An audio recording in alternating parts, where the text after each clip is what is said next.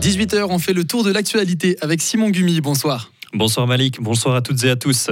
Le bruit et l'impact environnemental des avions de combat F-35 inquiètent la communauté régionale de la Broye.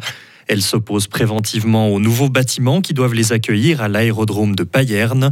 Dans un communiqué publié hier, la Coreb reproche notamment au département fédéral de la Défense d'avoir mis son projet de construction à l'enquête sans attendre les résultats d'une étude qui doit encore être menée sur les nuisances causées par les appareils. Plusieurs communes de la région soutiennent cette opposition préventive. Les différents acteurs broyards demandent à être intégrés dans la procédure. La Suisse débloque 50 000 francs dans l'urgence pour venir en aide au Népal. Le pays a été frappé par un important tremblement de terre. Cette enveloppe permettra d'acheter des bâches pour abris temporaires, des couvertures, mais aussi des kits d'hygiène. Cela devrait servir à environ 500 familles. À ce stade, les autorités népalaises font état de plus de 150 morts et une centaine de blessés. Les secours sont toujours à la recherche de survivants. Plusieurs milliers de personnes se sont donné rendez-vous aujourd'hui à Berne sur la place fédérale. Elles ont manifesté pour la fin des violences à Gaza, demandant à Israël de libérer les territoires palestiniens. Certaines personnes ont été contrôlées par la police en raison des messages sur leur drapeau, mais le rassemblement s'est déroulé dans le calme. Il s'est conclu par une minute de silence en hommage aux victimes du conflit. Et le chef de la diplomatie américaine, Anthony Blinken, a pour sa part réitéré aujourd'hui le soutien des États-Unis en faveur des pauses humanitaires dans le conflit entre Israël et le Hamas. En revanche, il a rejeté les appels à un cessez-le-feu, réclamés notamment par les pays arabes, estimant que cela ne ferait que, je cite, garder le Hamas en place.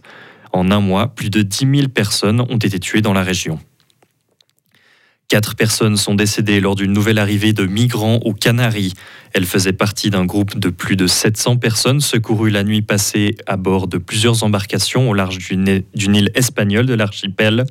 Une dizaine de migrants ont dû être hospitalisés. Plusieurs personnes ont été blessées hier soir à Cloton après le match de hockey entre Cloton et Zurich.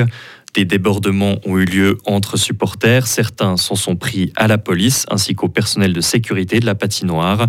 Trois jeunes de 16 et 17 ans ont été arrêtés.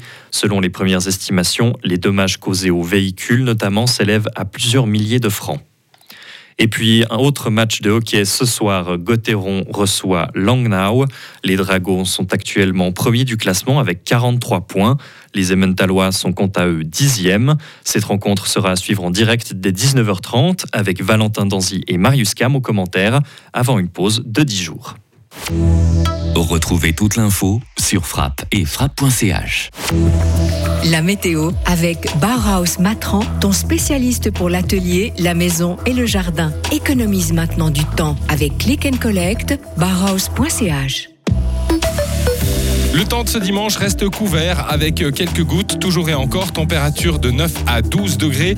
Demain, on ne verra pas une grosse amélioration, mais quand même, on verra peut-être 2-3 rayons de soleil, euh, surtout dans la région de Fribourg. Il va encore pleuvoir sur le Léman. Et puis pour la journée de mardi, là aussi, une journée euh, légèrement pluvieuse avec température de 4 à 11 degrés.